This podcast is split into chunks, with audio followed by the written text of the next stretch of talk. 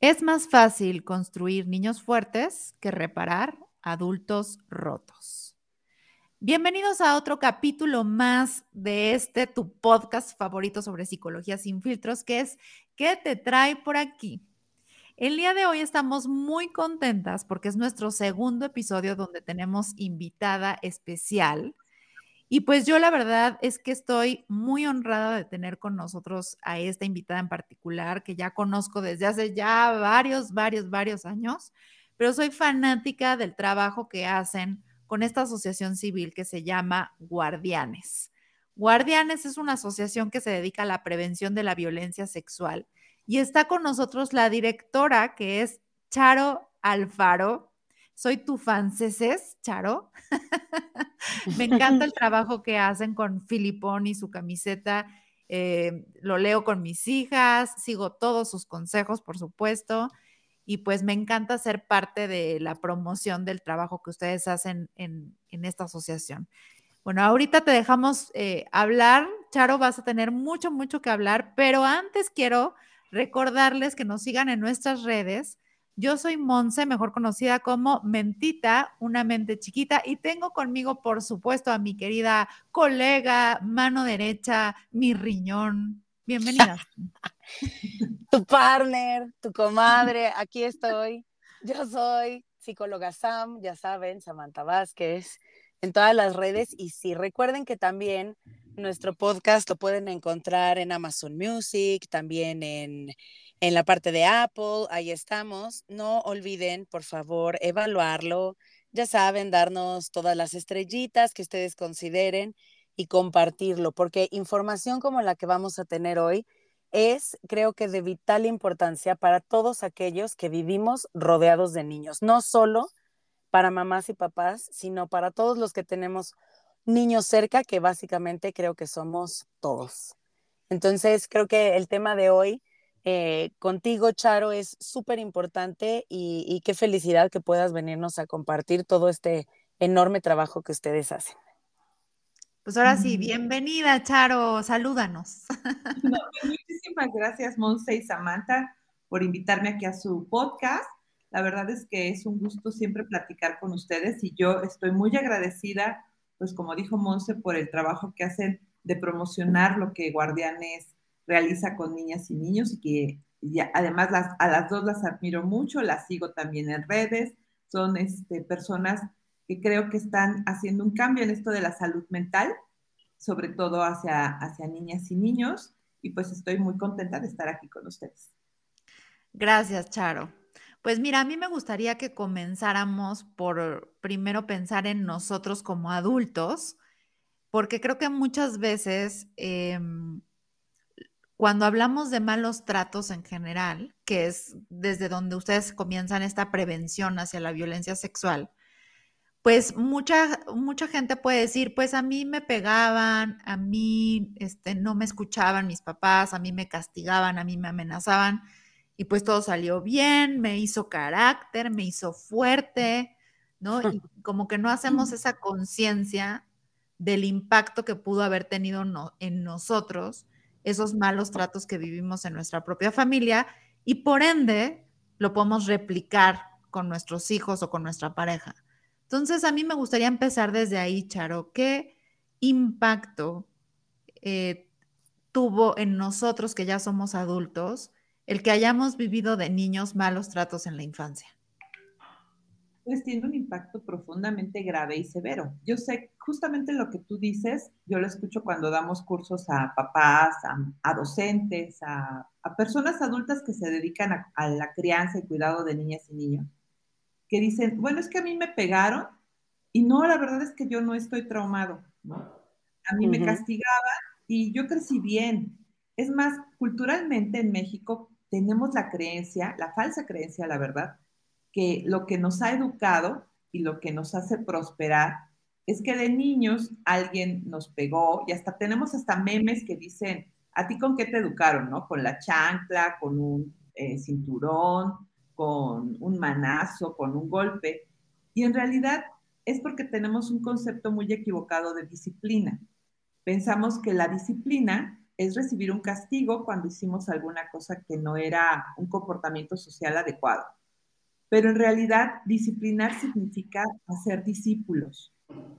Y los adultos tenemos muchísimas secuelas de trauma en la infancia por haber sufrido maltrato, porque tal vez alguien dice, a mí me pegaron y no, no tengo nada. Mm, bueno, a veces si le buscamos un poquitito, yo a veces digo que ni siquiera hay que buscarle tanto, vemos que las personas que dicen, no me pasó nada, tienen baja autoestima, se sienten insuficientes, sus relaciones de pareja son muy conflictivas, eh, se sienten generalmente aislados y solos, les cuesta trabajo pertenecer, hacer amistades, en sus trabajos se sienten muy frustrados. Em, las secuelas del trauma a veces pensamos que no, o sea, que son como parte de nosotros, porque como fuimos creciendo con ellas y nunca las atendimos, hasta sentimos que son parte de nuestra personalidad, ¿no? Pero no es normal que alguien tenga insomnio, estrés, ansiedad, que esté de malas todo el tiempo, que esté cansado, que le cueste eh, trabajo em, darse a conocer y conocer a otras personas, que tenga todos estos síntomas que estoy mencionando son algunos de los síntomas que deja el maltrato, porque la verdad es que son muchos hay personas que pueden tener síntomas más severos, ¿no? Como, como trastornos de la alimentación, bulimia, anorexia, eh, trastornos en las relaciones, trastornos de ansiedad. La verdad es que el, trauma es una experiencia em, que muchas personas vivieron por haber, o que muchos vivimos, por haber tenido abandono, rechazo, eh, malos tratos, golpes, y que además eh, lo que nos damos cuenta ahora es que no es que de niños hayamos sufrido una experiencia traumática, sino que muchas personas tienen experiencias polivictimizantes, ¿no? Eh, golpes en la casa, en la escuela, em, fueron expuestos a violencia. también es, este tema a veces es poco poco mencionado, eh, yo acabo de terminar una maestría en violencia de género y justamente mi tesis fue sobre eh, los efectos neurológicos que deja en los niños la, el ser víctimas por exposición a violencia de género. Porque Esto es algo súper cierto. Perdón, Charo. No, perdona, Sam. O sea, pensamos que los niños son como víctimas secundarias y no cuentan cuando ven a los papás pelear pero en realidad para un niño, eh, ya sea que él sufra la violencia directamente, o sea, que él reciba los golpes, el castigo, el maltrato, o que él la observe, ya sea a través de, estar viendo a sus padres eh, de forma presencial pelear, o a otras personas, ¿no? En México los niños presencian incluso balaceras, eh, otro tipo de conflictos violentos más difíciles. Em, pero también podrían sufrir em, porque eh, a través de algún medio digital están expuestos a este tipo de violencia. Para el cerebro infantil, verlo en, persona o verlo a través de algún medio digital o de alguna forma es exactamente lo mismo. Las secuelas que dejan estas experiencias de trauma son eh, cuando los niños se sienten, ya sea de una forma real o percibida, sienten que su vida está amenazada o en peligro y, y pierden la seguridad empiezan a sentir mucho miedo, mucha inseguridad a que algo malo les pueda pasar, esta experiencia pues, les puede acompañar toda su vida, ¿no? Eh, me gusta mucho una, una forma en la que Deb Dana, que es una experta en, en trauma y en teoría polivagal, se refiere a, qué le pasa a las personas adultas que tienen una experiencia de trauma en la infancia. Ella dice que trauma en la vida adulta, cuando surgió en la infancia, es haberse quedado atascado en el dolor. Mm.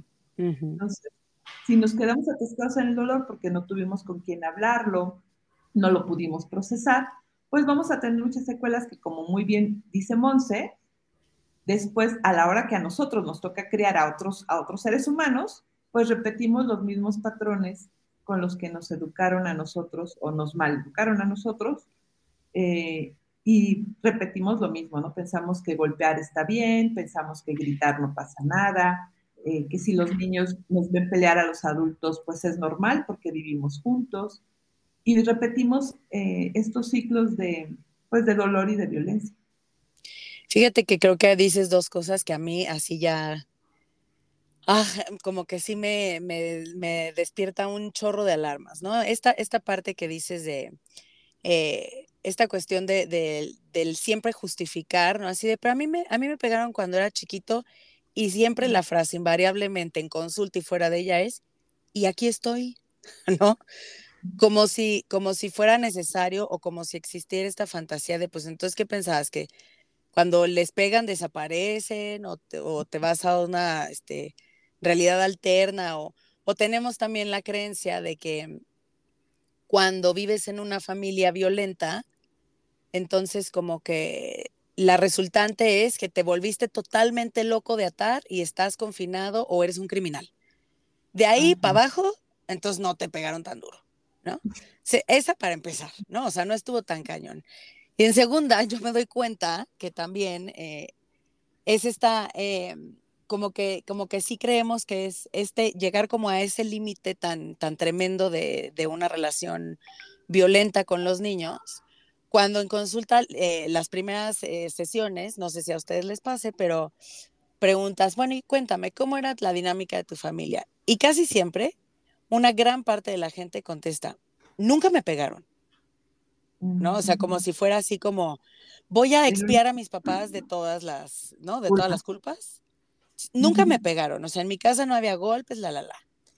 Eh, pero, ok, sí, está bien, ¿no? Pero no ese es el único tipo de violencia que existe, número uno. Y número dos, también esto que dices, ¿no? Eh, esta justificación de la exposición a la violencia. Eso se me hace tremendo. Así que subrayenlo, por favor, todas las personas que nos escuchen, todas aquellas personas adultas que sostienen, promueven y protegen esta cuestión de decir, pero ya tiene edad para ver un videojuego violento, pero ya sabe que no es real, o sea, no va a llegar el soldado a su casa a matarlo. Bueno, pues no es cierto. ¿no? O sea, claro que no lo saben, ¿no?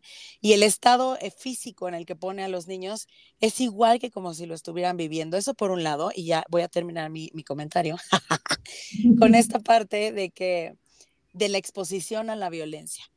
¿Cuánta gente, Monse, Charo, les ha llegado a decir en consulta, o sea, a mí no me pegaban, mi papá le pegaba a mi mamá y yo lo veía, pero con nosotros era súper dulce y, queremos como proteger a los agresores, ya sean dentro de nuestra familia o fuera, eh, como si eso entonces hubiera estado menos peor.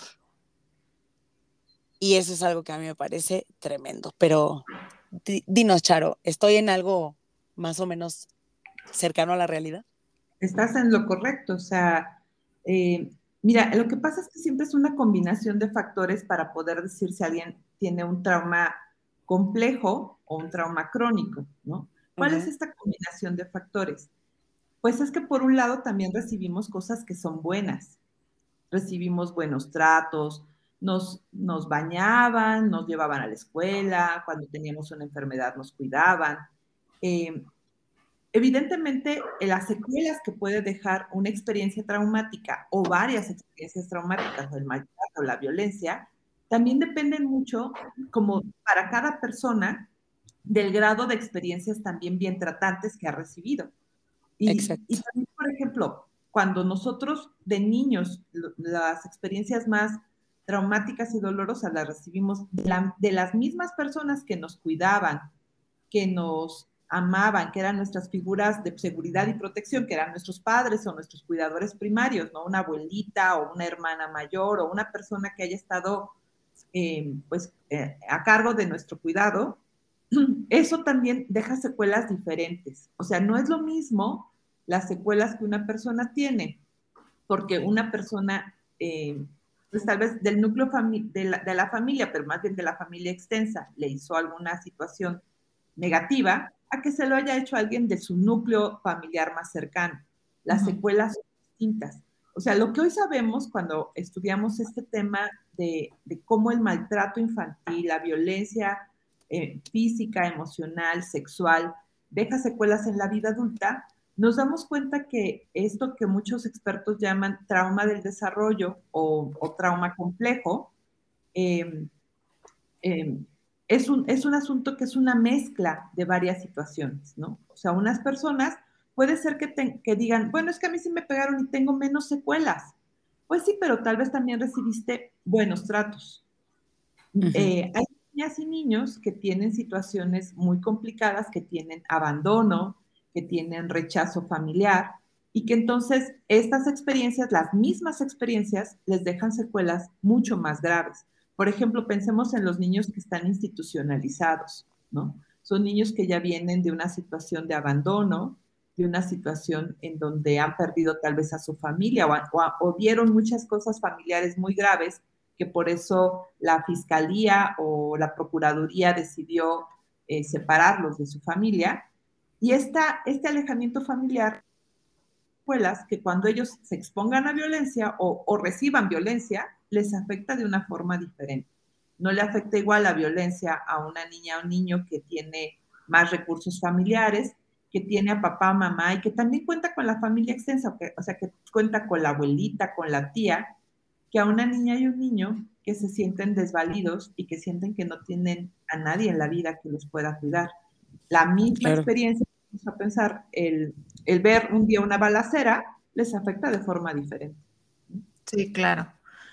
Ahora, me acuerdo que leí hace poco un libro de Gabor Mate que decía que el trauma es como esa experiencia que cambia tu perspectiva sobre la vida, ¿no? O sea, como que ese momento, este, que, que es un parteaguas en tu vida y que no vuelves a percibir tu entorno de la misma manera.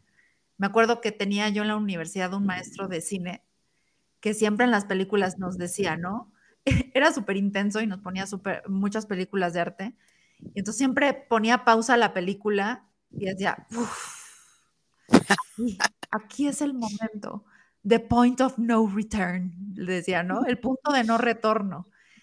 Y lo, relacioné mucho lo que decía este maestro con, con, lo que dice Gabor Mate, ¿no? Creo que el trauma es ese punto de no retorno, donde un niño se da cuenta, por ejemplo, que una persona que lo ama puede hacerle muchísimo daño. Y entonces la realidad no vuelve a ser la misma. Y creo que eso es algo con lo que nos podemos identificar muchísimo todos. O sea, esta norma con la que vivimos, en, el que la gente que nos quiere nos hace daño. Como que es, esta mezcla entre el amor y el dolor es algo que tenemos muy normalizado, ¿no, Charo? y que por eso entonces lo pasamos de generación en generación. Y yo solo tengo otra pregunta. Monse, ¿a qué hora tomaste una clase de cine en la universidad? o sea, a, mí, a, mí, me, a mí me pusieron este, eh, la nutrición en la sociedad mexicana y las días y obras de Jesucristo de Nazaret. O sea, porque yo nunca tuve clase de cine, güey. Te hubieras divertido mucho. Estaba muy buena mi clase de cine. Ya, gracias. Esa era mi intervención. No supe a qué hora fue. Perdón. Pues fíjate que el, trauma ciertamente es ese punto en donde perdiste la seguridad, donde sentiste que tal vez tu vida, tu integridad, tus relaciones estaban en peligro. Y es un punto justamente como tu maestro muy bien dice, de no retorno, porque a partir de ahí eh, es como nuestro cerebro, nuestro cerebro exactamente funciona, haz de cuenta, cuando estamos, cuando, cuando estamos en calma, nuestro cerebro se preocupa por el pasado y el futuro, se preocupa por todo el mundo. Cuando nos sentimos en calma, podemos tener estos sentimientos amorosos hacia toda la humanidad, de empatía, de sentirnos a gusto porque además lo que está funcionando es la parte más alta del cerebro, que es la, corteza cerebral y la, eh, como la parte más alta de nuestro cerebro. Pero en la medida en que se van encendiendo alarma, peligro, terror, pánico, es como si fuéramos yendo cada vez una capa más abajo del cerebro, ¿no? Cuando estamos en una situación de alarma, eh, generalmente si se fijan, por, por ejemplo, hacemos compras de pánico, o nos prevenimos de alguna manera porque algo, algo malo va a pasar, ¿no? Cuando esa alarma ya se volvió una cosa más, más, más momentánea, como cuando suena la alerta sísmica, o sea, ya dejó de hacer alarma, sino que es ahora una alerta, eh, inmediatamente ocupamos otra parte del cerebro más abajo, ¿no? Se ocupa el sistema límbico. Pero cuando tenemos una situación de terror o de pánico, sentimos que nuestra vida está en peligro y tenemos mucho miedo, eh, se ocupa la parte más baja del cerebro, ¿no? Em, el tallo cerebral. Ahora, cuando ocupamos esta parte del cerebro, el problema es que nuestro cerebro ya solamente está en un modo sobrevivencia, actúa de una forma, eh, ya, no, ya no estás que estés pensando o que estés sintiendo, sino que estás funcionando solamente con un acto reflejo para poderte poner a salvo. Por eso muchas personas cuando se sienten en peligro pueden bajar desde su casa corriendo con poca ropa o pueden tirarse al agua sin saber nadar, pueden hacer unas cosas que dices, bueno, no lo pensé y solamente reaccioné porque era un tema de sobrevivir.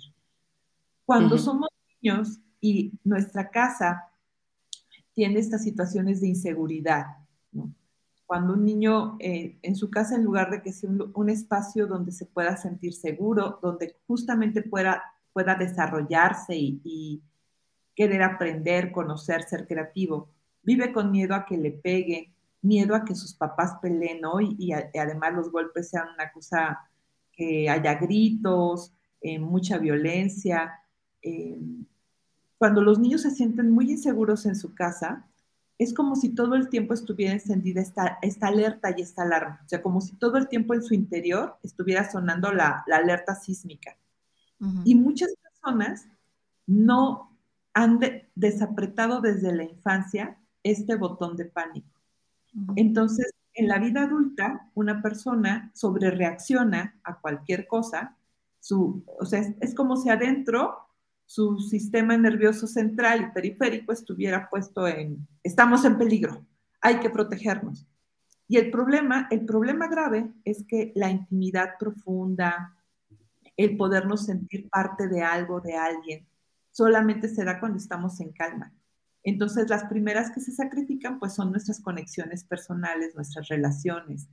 Muchos adultos están muy solos, no porque les hagan falta personas, a su alrededor puede haber muchas personas, pero les faltan, la soledad no es la ausencia de personas, es la ausencia de relaciones significativas. Y no pueden hacer esas relaciones significativas porque están en modo pánico.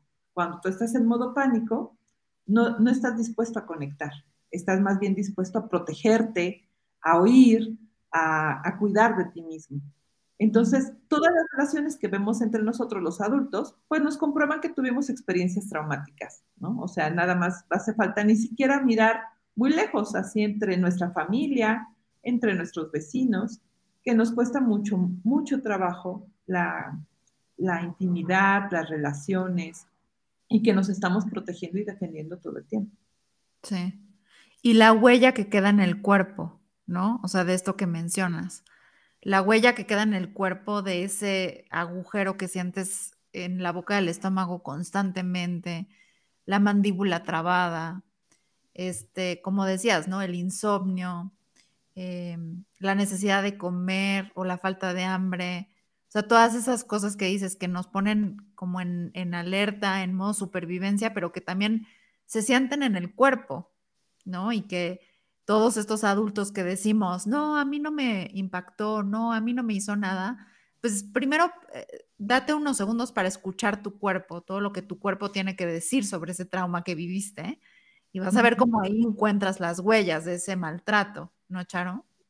Exactamente. No, la verdad es que el cuerpo es básico para poder entender, porque muchas veces tenemos esta idea de que tenemos que poner en palabras lo que nos ocurrió y recordar. Pero más importante que eso es que el trauma siempre está, me gusta mucho un libro de Peter Levine que se llama En una voz no hablada, porque mm. él, explica justamente que el trauma está más bien en, una, en, sensaciones y en una parte corporal, ¿no? Está más a nivel sensación, más que a nivel de lenguaje y de poder recordar con palabras lo que nos ocurre. Em, y la memoria, o sea, la memoria cognitiva puede ser que haya olvidado cosas, pero nuestra memoria sensitiva se acuerda perfecto y sobre reacciona a, cosas y estímulos sensoriales. Perdón, Samantha.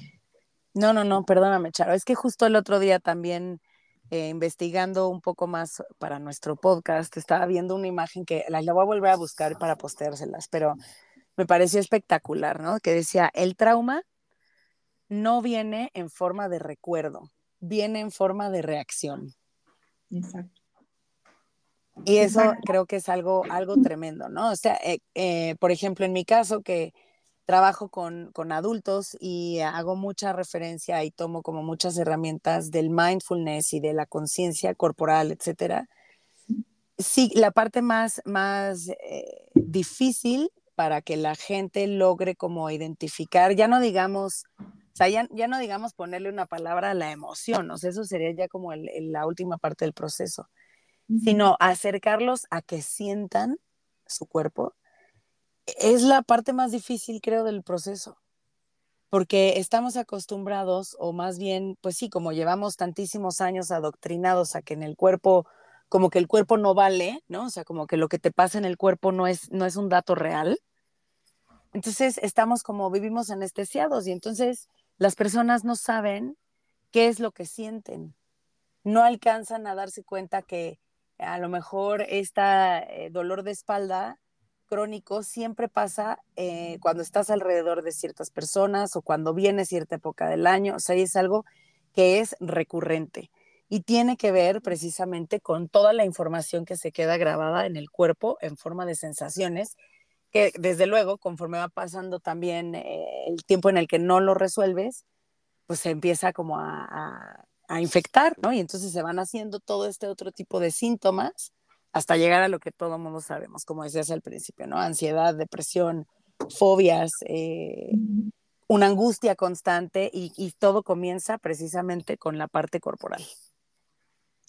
Sí, es que el trauma es como una experiencia que nos, nos hace desconectar nuestro cuerpo, o sea, nos desconectamos de nuestro cuerpo. Y justamente una de las formas para empezar un tratamiento más adecuado es volvernos a conectar con, con nuestro cuerpo. Cuando nos volvemos a, a conectar con nuestras sensaciones, eso nos permite conectarnos con la emoción que está ahí detrás de esta sensación y poderla poner en algún momento en palabras, pero es un proceso, ¿no? Muchas personas piensan que justamente que pensando, ¿no? O entendiendo, comprendiendo cognitivamente van a superar una experiencia de trauma o justificando a sus papás. Por eso lo que, lo que la mayoría dicen o decimos es, bueno, a mí no me pegaron, o bueno, sí me pegaron, pero no fue tan grave, ¿no? Este, no fue una cosa muy difícil. O sea, justificamos lo que los papás hicieron con nosotros o los cuidadores hicieron con nosotros, porque, porque creemos que entenderlo con nuestra razón nos va a permitir sanar. Pero la clave está en poderlo volver a, experimentar y a sentir en la sensación. Y recuperar sobre todo, o sea, más que volver a sentir el mismo dolor o la misma angustia, la misma ansiedad que vivimos de niños, lo más importante es recuperar lo que no vivimos de niños, o sea, recuperar esa sensación de seguridad, de sentirnos a salvo, de saber que estaba bien a veces no sentirse bien, que estaba bien eh, eh, expresar que necesitábamos consuelo, eh, protección, factores que nos permiten en la vida adulta ser resilientes, ¿no? O sea, una experiencia de trauma no debería de ser algo en donde el botón de pánico y alerta se quedara pegado en nosotros, sino que podría ser una, una herida, el trauma, trauma también significa herida en griego, ¿no? El trauma, si es una herida, pues podría ser una herida que sea la puerta de entrada al conocimiento de nosotros mismos, ¿no? A conocernos más, a, darnos cuenta que aún en la vida adulta podemos desarrollar muchas habilidades emocionales porque nuestro cerebro afortunadamente es muy plástico y siempre podemos mejorar y crecer. Y, y sobre todo, creo que una clave importante es que cuando justamente la vida nos coloca a volver a ser cuidadores de la siguiente generación, a ser papás y mamás, es como una gran oportunidad también de sanar nuestra propia historia, ¿no? de, de, reconocer aquellas cosas que funcionaron para nuestra propia crianza y aquellas que no funcionaron y que tal vez debemos de cambiar, transformar o cuestionárnoslas. Sí, totalmente. Creo que es algo súper importante lo que dijiste. El trauma no es solamente algo que nos pasó, sino también es algo que debimos de haber tenido y no tuvimos. ¿no? También así se puede generar un trauma, o sea, con la falta de seguridad, la falta de protección, la falta de escucha, la falta de cuidado, todo eso nos, nos hizo también tener un dolor dentro de nosotros, ¿no? Como que alguien debió de haberme cuidado de que no me pasara esto que marcó mi vida, ¿no? Y esa soledad, ese vivir el dolor y las emociones en soledad, que son una falta en realidad, pues también son el origen de un trauma. Ahora, Charo, ¿qué tiene que ver esto con la prevención de la violencia sexual? ¿Por qué ustedes hablan de malos tratos en la infancia para prevenir la violencia sexual? Porque fíjate que justamente eh, esta situación de recuperar la seguridad es lo que todas las víctimas de violencia sexual necesitan. O sea, en todas las situaciones de violencia o de maltrato, vamos perdiendo este sentido de seguridad. Y sobre todo, fíjate que con la violencia sexual, lo que pasa es, es que hay un factor de protección muy importante que es la ternura y sobre todo las caricias de ternura. Mm. Cuando somos bien tocados de niños, es decir, cuando alguien nos abraza, nos besa, nos cuida, toca nuestro cuerpo de una forma respetuosa, eh, esto es como si alguien nos fuera haciendo conectarnos, o sea, las relaciones con otros nos permiten conectarnos con nuestro cuerpo de una manera muy sana y apropiarnos de nuestro cuerpo, ¿no? En cambio, la violencia sexual justamente lo que hace es que nos desconecta con nuestro cuerpo. Es una experiencia traumática que inmediatamente, eh, a mí me gusta mucho decir que la escena del crimen en la violencia sexual es el cuerpo de las víctimas. Cuando su ah, experiencia traumática, siempre estás intentando huir de la escena del crimen, ¿no? Eh, las personas donde sufrimos una experiencia de trauma o difícil, pues nos cuesta mucho trabajo regresar a ese lugar.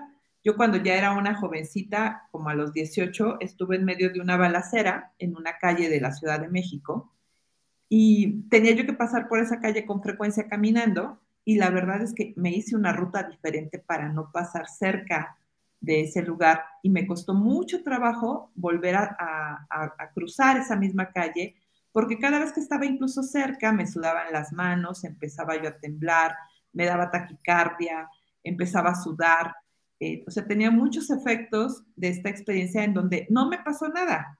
O sea, aparentemente no me pasó nada porque ninguna bala me dio, pero me sentí en un momento profundamente vulnerable y podría haber muerto, ¿no? La verdad, o sea, estuve muy, muy cerca de que una bala me tocara y que resultara, si no muerta, al menos herida. Entonces, eh, una víctima de violencia sexual, además cuando el abuso ocurrió en una etapa en la infancia en donde no entiendes lo que te está ocurriendo, no lo puedes poner en palabras y que además en muchas, para muchas personas esto no ocurrió una vez, sino que ocurrió en un periodo de tiempo muy largo.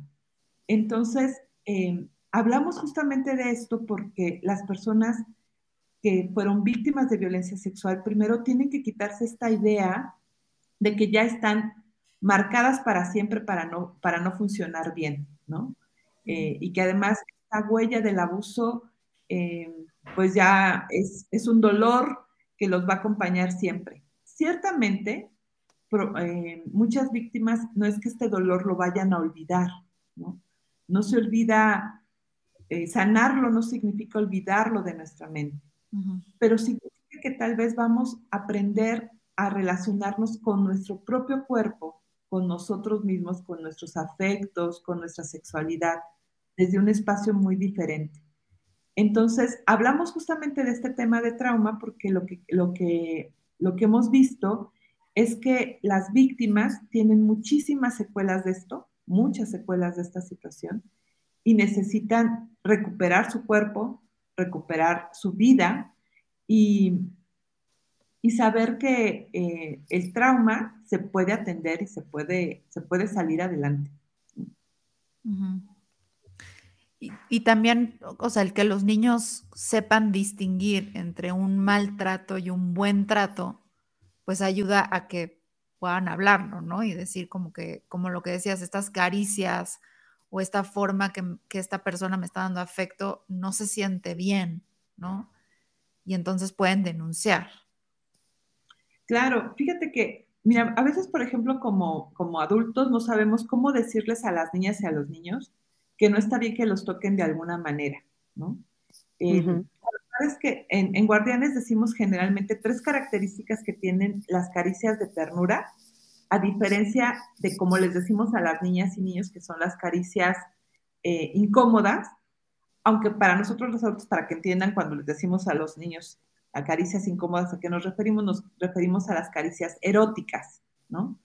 Hay una diferencia entre las caricias de ternura y las caricias eróticas. ¿Cuáles son esas, esas tres diferencias? Primero, la, la primera característica principal que tienen las caricias de ternura es que se dan en público. Mm. Generalmente podemos dar un beso, un abrazo, un apapacho a, a, a cualquier persona en público de una forma respetuosa, este, eh, y sin que pase absolutamente nada, ¿no? Las caricias eróticas generalmente nos escondemos para acariciarnos, ¿no? Eh, no son, no son caricias que se hagan en público. Entonces, la primera cosa que tal vez hay que hacerles a los niños, sin espantarlos mucho, porque también todos estos temas de la violencia, siempre sentimos que el recurso principal que tenemos es meterles miedo a los niños. Y aquí el recurso principal es cómo le hacemos para que nos cuenten. Lo que queremos no es que ellos digan, no le voy a platicar a mi mamá porque se muere si le cuento que me tocaron, sino al contrario, que diga, le voy a platicar a mi mamá que alguien me, quiso tocar a escondidas, ¿no? Em, entonces, lo primero que hay que enseñar es, no nos podemos acariciar escondidas, ¿no? Uno. Dos, las caricias no son exclusivas, se pueden replicar, ¿no? O sea, una caricia de ternura, como un niño abraza a su mamá, puede abrazar a su abuelita, puede abrazar a su papá, a su hermanito, no hay una diferencia en exclusividad para alguien. Las caricias eróticas, generalmente un agresor le va a decir a los niños, esta forma de caricia, este beso, este abrazo, tocarnos en esta parte del cuerpo es solamente entre tú y yo, ¿no? No puedes acariciar a nadie más así, ¿no? Y la tercera, que es como justamente la clave más importante, es que, que en tu cuerpo te sientas bien, Toda caricia de ternura te va a hacer sentir bien y te va a hacer eh, sentir tu cuerpo conectado con tu cuerpo.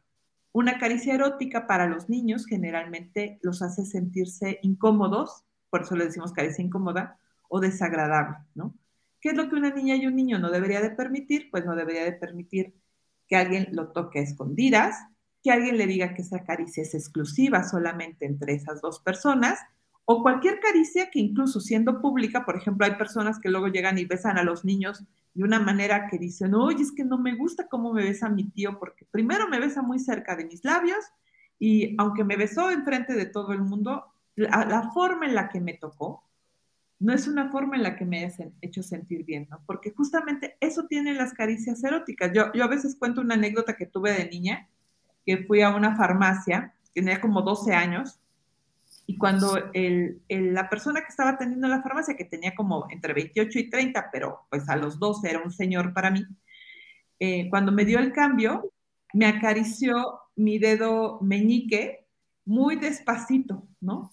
Mientras me veía de una manera muy extraña. Claro que llegué a la casa, me lavé la mano y jamás volví a ir a esa farmacia, ¿no? Eh, y todo el mundo puede pensar, bueno, es que eso no me pasó nada, ¿no? O sea, mi dedo está bien, eh, no tengo ninguna herida, moretón, pero eso es violencia. El tocar de una manera erótica a un niño es violencia, porque los niños no están preparados para recibir ese tipo de caricias.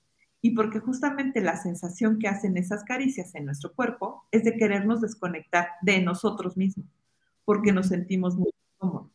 Entonces, en Guardianes, para nosotros, para la prevención, es muy importante este tema porque también se ha visto en, evidencia científica que cuando los niños son abrazados, tocados correctamente, cuando se juega con ellos, cuando su cuerpo es, eh, es tocado de una manera muy respetuosa y con mucha ternura, también tienen mejores, mejor autoestima, mejores relaciones interpersonales, pueden tener más eh, más empatía y desarrollar también más resiliencia. Entonces, el buen trato es un ingrediente muy importante para la prevención. Mm. Y eh, estaba yo pensando que eh, cuando yo hablo de prevención del abuso, Charo, y no sé qué tan de acuerdo estés tú con eso, este, siempre les digo que no hablen solamente de las partes privadas, sino justo esto que tú estás diciendo, ¿no? O sea, como cualquier sensación que te haga sentir incómoda, que puede ser en la oreja, puede ser en el pelo, puede ser en el pie, pero es, es, me encantó como lo dijiste, como esa sensación que te desconecta de ti misma, ¿no? Que quisieras desaparecer tal cual, o sea, quisieras correr de ahí y lavarte con jabón como lo hiciste tú, ¿no? Y, te da una sensación como de asco, de disgusto. Entonces, eso creo que sí le podemos enseñar a los niños a, sentirlo, ¿no? y también a poderlo registrar en el otro, o sea, que un niño pueda registrar en el otro cuando hay incomodidad, cuando yo le estoy invadiendo su espacio, cuando estoy siendo invasivo con el otro, ¿no? Lo estoy haciendo sentir incómodo porque me encanta este, esto que se ha hablado últimamente como del consentimiento, que el consentimiento no es nada más decir que sí, porque puedo decir que sí, pero decirlo así, sí, sí. Entonces tengo que aprender también a leer el cuerpo de la otra persona para saber si, si es un consentimiento en, todo el cuerpo o nada, o nada más la mente está diciendo que sí, ¿no? un consentimiento. dinos, Charo, no, no tú o un consentimiento social, porque también, por ejemplo, muchas veces obligamos a las niñas y a los niños a saluda a todos de beso, saluda a todos de abrazo. Y la verdad es que esa obligación no debería de ser para las niñas y los niños, porque hay muchas personas que tal vez aún un beso y un abrazo en público puede ser incómodo. Exacto, no, sabe lo que iba a decir, ¿no? O sea, sí, justo esta parte como de, o sea, es, todo, digamos que se va, hasta llegar a la prevención de la violencia sexual, o sea, todo se va construyendo desde atrás. la prevención en las relaciones como destructivas, todo se va haciendo desde atrás. Y creo que es algo bien importante esta parte de, de respetar, incluso cuando en un mundo adulto nos incomode, la, sensación de los niños, ¿no? Esta cuestión de disgusto, por ejemplo. El disgusto creo que sería un, efectivamente como un disparador principal y que si no les permitimos a los niños transcurrir su disgusto, no lo van a conocer. Y yo me encuentro eh, en lo que, lo que hablábamos hace un ratito, esta parte de, de cómo, como debieron habernos tratado o como debieron habernos cuidado y otra cuestión que creo que es importante es, es el respetar las emociones y las sensaciones de los niños.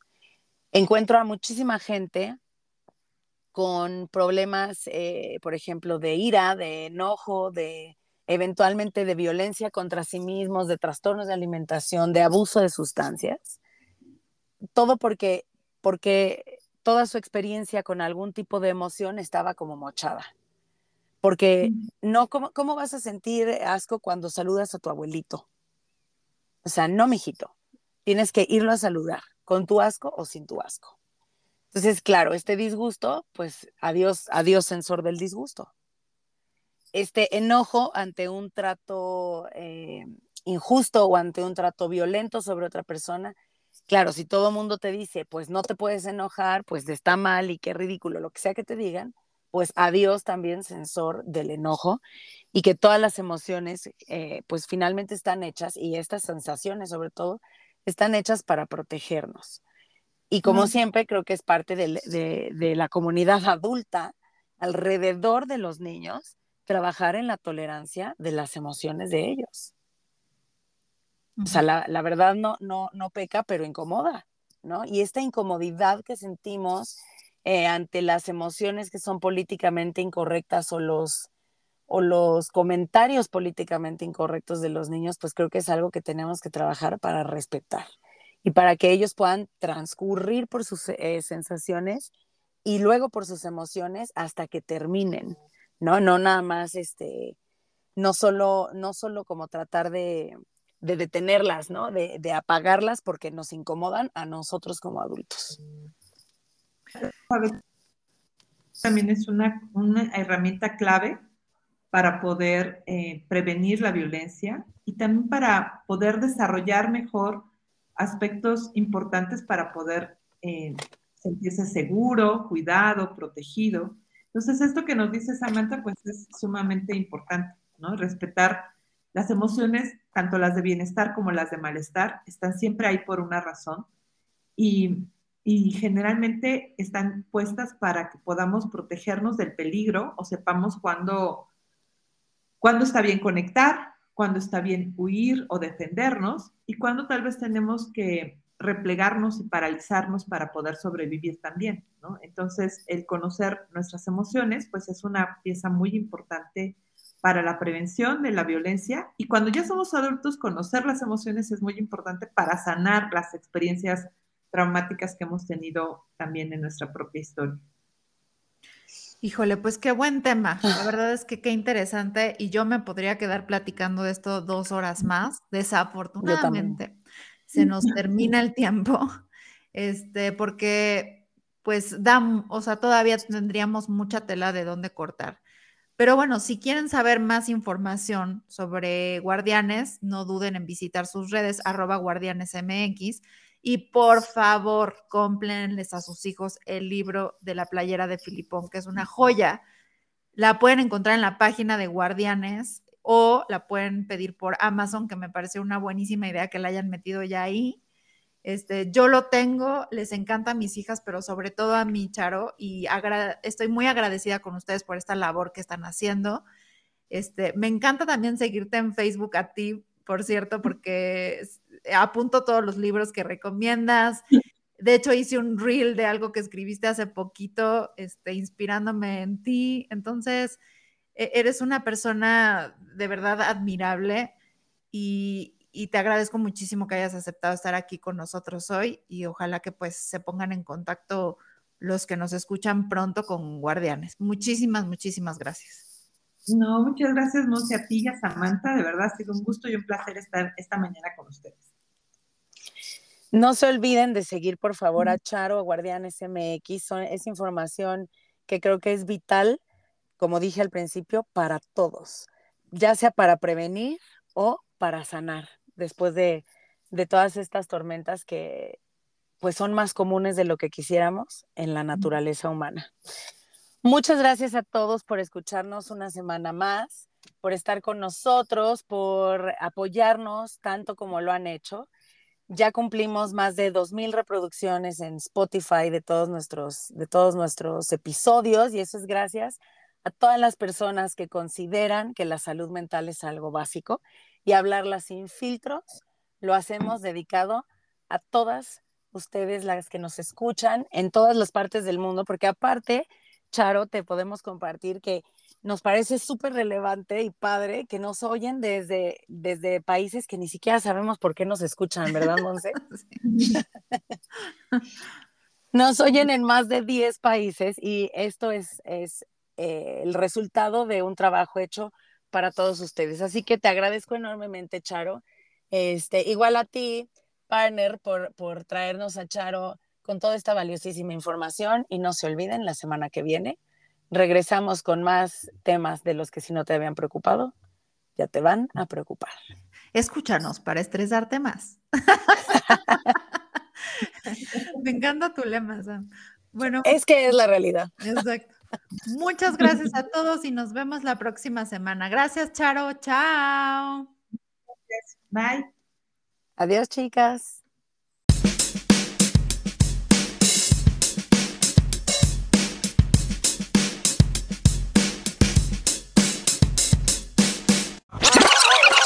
Que no se te olvide, déjanos tu mensaje de voz y síguenos en redes. Oh, thank you.